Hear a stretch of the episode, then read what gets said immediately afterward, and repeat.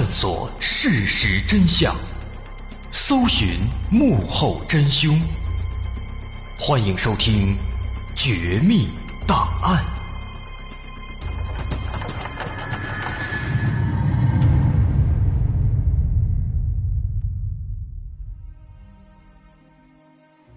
还原事实，探索真相。欢迎来到《绝密档案》，我是大碗。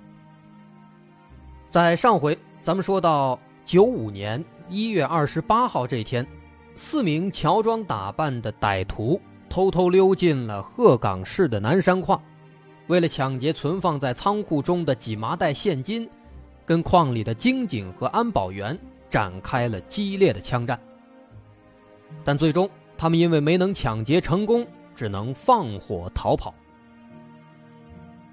这场持续时间并不长的枪战。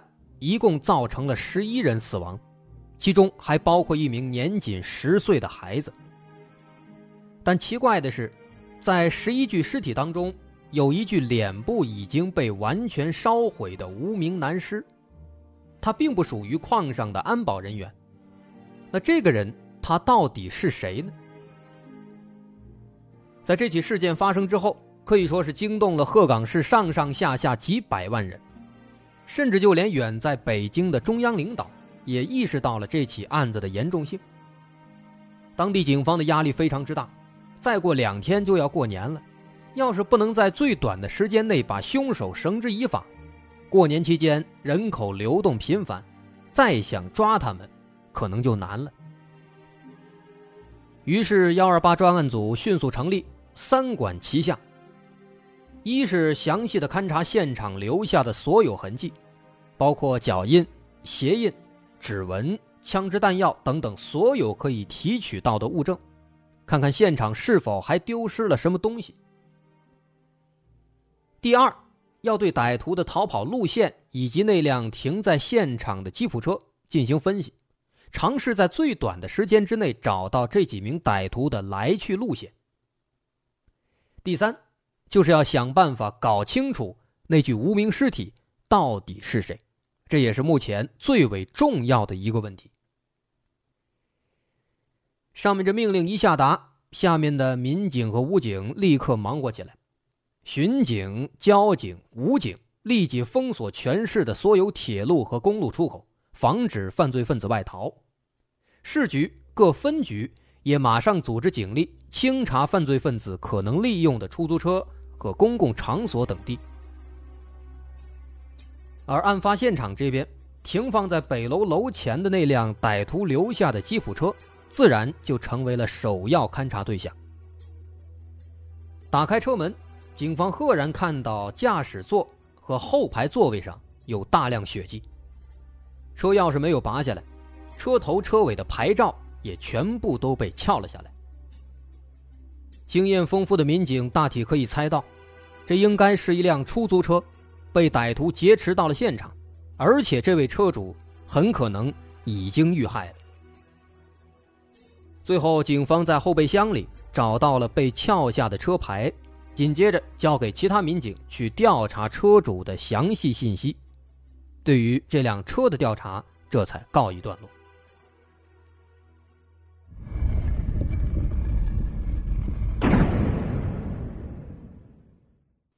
查完了吉普车，第二天早晨八点多，对枪战现场的动态勘查工作也正式开始了。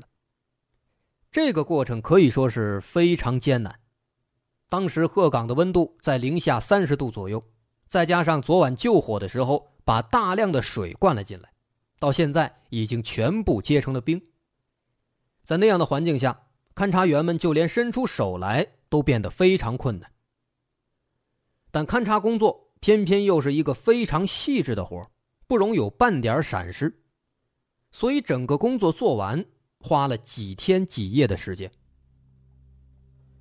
而最终初步的勘察报告告诉我们，现场的十一具尸体上，一共有三十七处枪伤，这其中大部分是由猎枪子弹造成的，这说明凶手所持的武器应该以猎枪居多。有可能也持有少量的自制手枪。不过，经警赵成远和安保员于晓光的尸体上，还发现了四处有五四式手枪造成的枪伤，而五四式手枪是经警和安保员的标配，这说明歹徒有可能他们携带的弹药不够用，或者是出于其他的某些目的，抢来了保卫人员的五四式手枪，而接下来的勘查。也证实了这一点。赵成远、于晓光和张永华所佩戴的三把五四式手枪，后来发现都不见了，很可能就是被歹徒抢走了。另外需要说的是，那具被烧得面目全非的无名尸体上，也有两处枪伤，但这两处枪伤中弹的部位非常奇怪，一处在右侧。脸部的中间位置，另一处在左眼上。这两个位置为什么说奇怪呢？因为一般来讲，要想杀人灭口，那肯定是往心脏或者往脑门上打。大部分尸体上的伤口也的确是如此，但是往眼睛里打，往这个右脸中部打，这个位置就显得很奇怪了。那么这两个伤口呢，其实也可以说算是一个。小伏笔，因为这个无名尸体的确非常重要，而这两个特殊的伤口也为之后警方揭开无名尸体的身份起到了关键作用。警方勘查之后，这具无名尸体身高一米七三，年龄不详，需要进一步检验才能够知道。在尸体口中，右侧第二颗后槽牙已经脱落，第三颗门牙是树脂做的假牙。另外，在尸体下面还残留着一些没有完全烧毁的衣物碎片，由此可以判断这名死者生前穿着一件褐色仿羊皮夹克和一条黄色秋裤。那么到这儿，对于这具无名尸体，警方其实有了一个大胆的猜测。什么样的猜测呢？警方猜测，这个无名尸体。他会不会根本就不是矿上的安保人员，而是这伙歹徒当中的一员呢？这个猜测的确非常大胆，但是验证这一点需要一个前提条件，就是要先搞清这伙歹徒到底有几个人，分别是男是女，体貌特征又是怎样的。那为了验证这个猜测，警方叫来了保卫科长江生奎。还有经警刘东升等几名幸存者，询问歹徒的详细情况。而歹徒的情况在上节我们已经说过了。当时经警科刘东升这边是一男一女两个歹徒，先进来的是一个一米六多的短发女人，眼睛不大不小，戴一个灰色鸭舌帽，上半身穿着墨绿色大衣。后来呢，又进来一个男的，但当时情况太乱。刘东升躲在桌子底下，没有看清这个男子。而另一边，保卫科那边，江生奎也回忆说，一开始来到保卫科这儿的也是俩人，也是一男一女。男的穿着警服，有点胖，警服外面还套了一件黑皮夹克，戴着警帽，但这警帽上是一个老式的警徽。这个人身高一米七左右，大概是三十岁，眼睛非常大。另外那个女的，留着很长的头发，长得还挺好看的，但是穿什么她记不清了。另外她记得身高也非常高，一米七左右，啊，这一点呢给江生奎也留下了深刻的印象。另外江生奎还补充了一点，他说当时枪战的时候，因为寡不敌众，他从一楼爬楼梯想往二楼逃跑，当时在逃跑过程当中啊。那个长头发女人在后面紧追不舍，慌忙之中，江生奎就往后面接连开枪，结果开完枪之后呢，对方突然就不追了，捂着这个左肩膀就往后跑。所以江生奎推测呀，当时自己这个枪应该是打中了那个女人，打中了左肩。那这一点呢，他后来也成为了一个很有意思的这么一个，算是伏笔类的线索。那么现在警方这边结合这两位幸存者的描述，判断应该是有四名歹徒，啊，四个人，这个相貌特征各不相同。那么现在问题就出现了，如果警方刚刚的那个对无名尸体的猜测是正确的，就要知道，歹徒来的时候是四个人，走的时候是几个人。如果那个无名尸体真的是歹徒当中的一员，那么歹徒走的时候应该是三个人。为了得到这个答案，警方找遍了矿上，最终终于找到了几个案发当晚待在调度室的目击者。根据目击者的描述，说在二十八号晚上七点二十分左右，他们听见北楼传来了枪声，于是呢，都从窗户往外看。十几分钟之后，他们就看见有三个人从大院的篮球架那边往西走。一开始呢是慢慢的走，后来开始小跑。打头的那个人个头看起来应该有一米八左右，后面第二个好像个子不高，留着长头发，看起来是个女的。还有一个呢，第三个啊，因为天太黑，实在是没看清。所以，根据目击者提供的情况，总共四名歹徒，但是他们只看到三个人走了。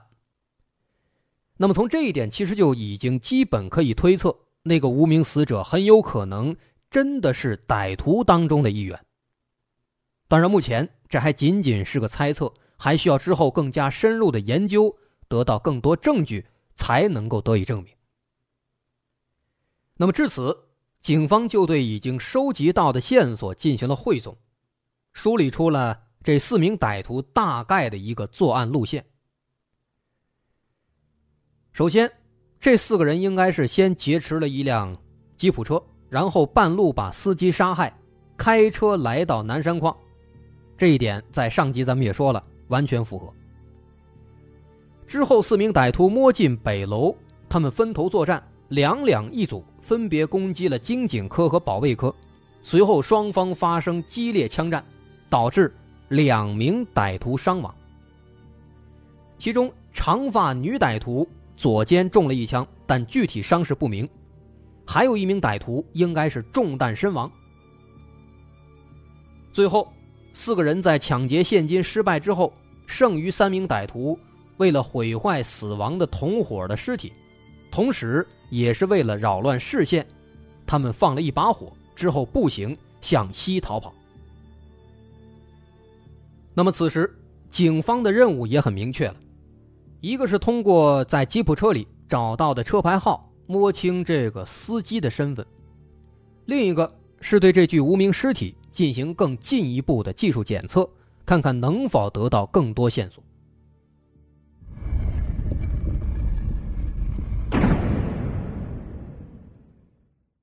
警方很快就通过车牌号找到了那辆吉普车的主人，他叫房义贵，二十九岁，未婚，住在兴山区二十八委。房一贵的母亲告诉警方，儿子在二十八号上午就出门开车干活去了，但直到第二天都没有回来。那么从这一点来看，应该跟警方推测的一样，房一贵已经遇害了。之后，警方多方走访，最终确定了房一贵失踪的时间。他的一位司机朋友说：“说从二十八号上午十点起，房一贵一直在帮他修车。中午他们一起吃了午饭，一直到了下午四点，车还没修好，于是他们就叫了一辆拖车，打算把车送到庆丰桥修理部去接着修。当时这个朋友。”开着拖车在前面走，房一贵开着自己的出租车在后面跟着。但是到了庆丰桥之后啊，这个朋友发现房一贵的车一直都没跟上来。从当时他们的位置到庆丰桥大概需要半个小时，那么也就是说，房一贵他大约是在二十八号下午四点半左右失踪的。但是失踪之后。他去了哪儿？这些歹徒又是什么时候上车的？这些问题依然困扰着警方。有关吉普车的线索到这儿可以说就卡住了，而且别忘了上回开头咱们说的情节：当时咱们说，二十八号傍晚六点多，四名歹徒从楼上下来，进了房一贵的出租车。但现在的线索告诉我们，房一贵是四点半失踪的。那么四点半到六点之间这一个半小时，究竟发生了什么？难道说房一贵早在四点半的时候就已经和歹徒有了接触吗？现在还不好说。那么眼下这情况，歹徒来现场的路线现在是搞不清楚。既然如此，那就从歹徒逃跑的路线开始分析。刚咱们也说了，有目击者看到歹徒往西跑了，而大院的西边有一个小门，所以推测歹徒应该是从这个西侧小门逃走了。那么问题就来了，歹徒当时为什么不开车走呢？况且当时还有人受了伤，开车走应该更快呀。其实啊，这起案子很明显是有着周密计划的。而且他们很可能在南山矿有内应，或者说在这儿有某些消息渠道，不然他们怎么会如此熟悉南山矿的地形，会知道保卫科仓库里有钱呢？所以这一切，包括这个选择从西门逃走的这个逃跑路线，应该都是他们计划好的。他们很清楚，开车逃走目标更大，而且把车扔到哪儿，这也是一个问题。如果把车扔到离住的地方太近了，那毫无疑问太危险；但如果扔远了，这跟没开车有什么区别呢？所以在作案之前，他们已经制定好了完美的逃跑方案。而且从这个大院西侧的小门逃走之后啊，这个位置其实很棒，出门正好挨着三条铁路，沿着铁路往西走，没一会儿就能走上大路。那这也进一步说明，歹徒肯定是做了充分的准备工作的。既然如此，警方就沿着歹徒最有可能的这条逃跑路线，开始跟着往西走，展开调查。很快发现，沿着铁路走没多远，有一个小区，这是第二十七委居民楼。警方分析，如果说当时歹徒真的是沿着这条路线走的，那么当天晚上一定会路过这片小区，说不定啊，这个小区里会有目击者。于是警方展开了调查询问，但是很遗憾，问了几栋楼，没有发现目击者。不过就在警方感到无比失落的时候，有几位住在这儿的老太太，给了他们一些新奇的思路。怎么回事呢？说当时有几个老太太在小区里边闲聊，其中有一个老太太听说这个歹徒里有两个女人，就一直表示不相信，说女人怎么可能干出这种开枪杀人的事儿呢？另一个老太太听了之后啊，也跟着附和说：“她说，说不定啊是男的乔装打扮，男扮女装呢。”一听这话，又有一位老太太说了。他听说啊，有人在那天晚上捡到了一个假发套，不知道那个假发套跟这起案子有没有关系。听了这番对话，警方连忙问：“说是谁捡了假发套啊？”老太太说：“是住在附近的老许捡到的。”于是警方赶紧就找到了这个老许去了解情况，这才得知了这个假发套的来龙去脉。在案发当晚，二十八号晚上九点多，这个老许带着儿子出门帮朋友修车。儿子扛着东西在前面走，突然脚底下被什么东西给绊了一跤。老许走近了一看，原来是一个乌黑发亮的假发套。说假发这东西在当年可不是个便宜货，少说也得几百块钱呢，而且卖的地方呢也不多，所以老许当时就把它捡起来。拿回了家里。现在一听警方需要，就赶紧让妻子把这假发套给拿出来了，交给了警方。警方看着手里的假发套，心里也一直犯嘀咕：难道说这歹徒里边根本就没有女人，都是男扮女装进行作案的吗？如果真的是这样的话，那破案的难度肯定是又加大了不少。的确，这确实是一个很新奇的思路，而且这顶假发套的出现，似乎也预示着这个思路的正确性。那么，事实是否真的如此呢？警方接下来还会调查出什么样的新奇的线索？在那具无名尸体的身上，还有什么样的秘密等待着警方挖掘呢？稍后下节咱们再接着说。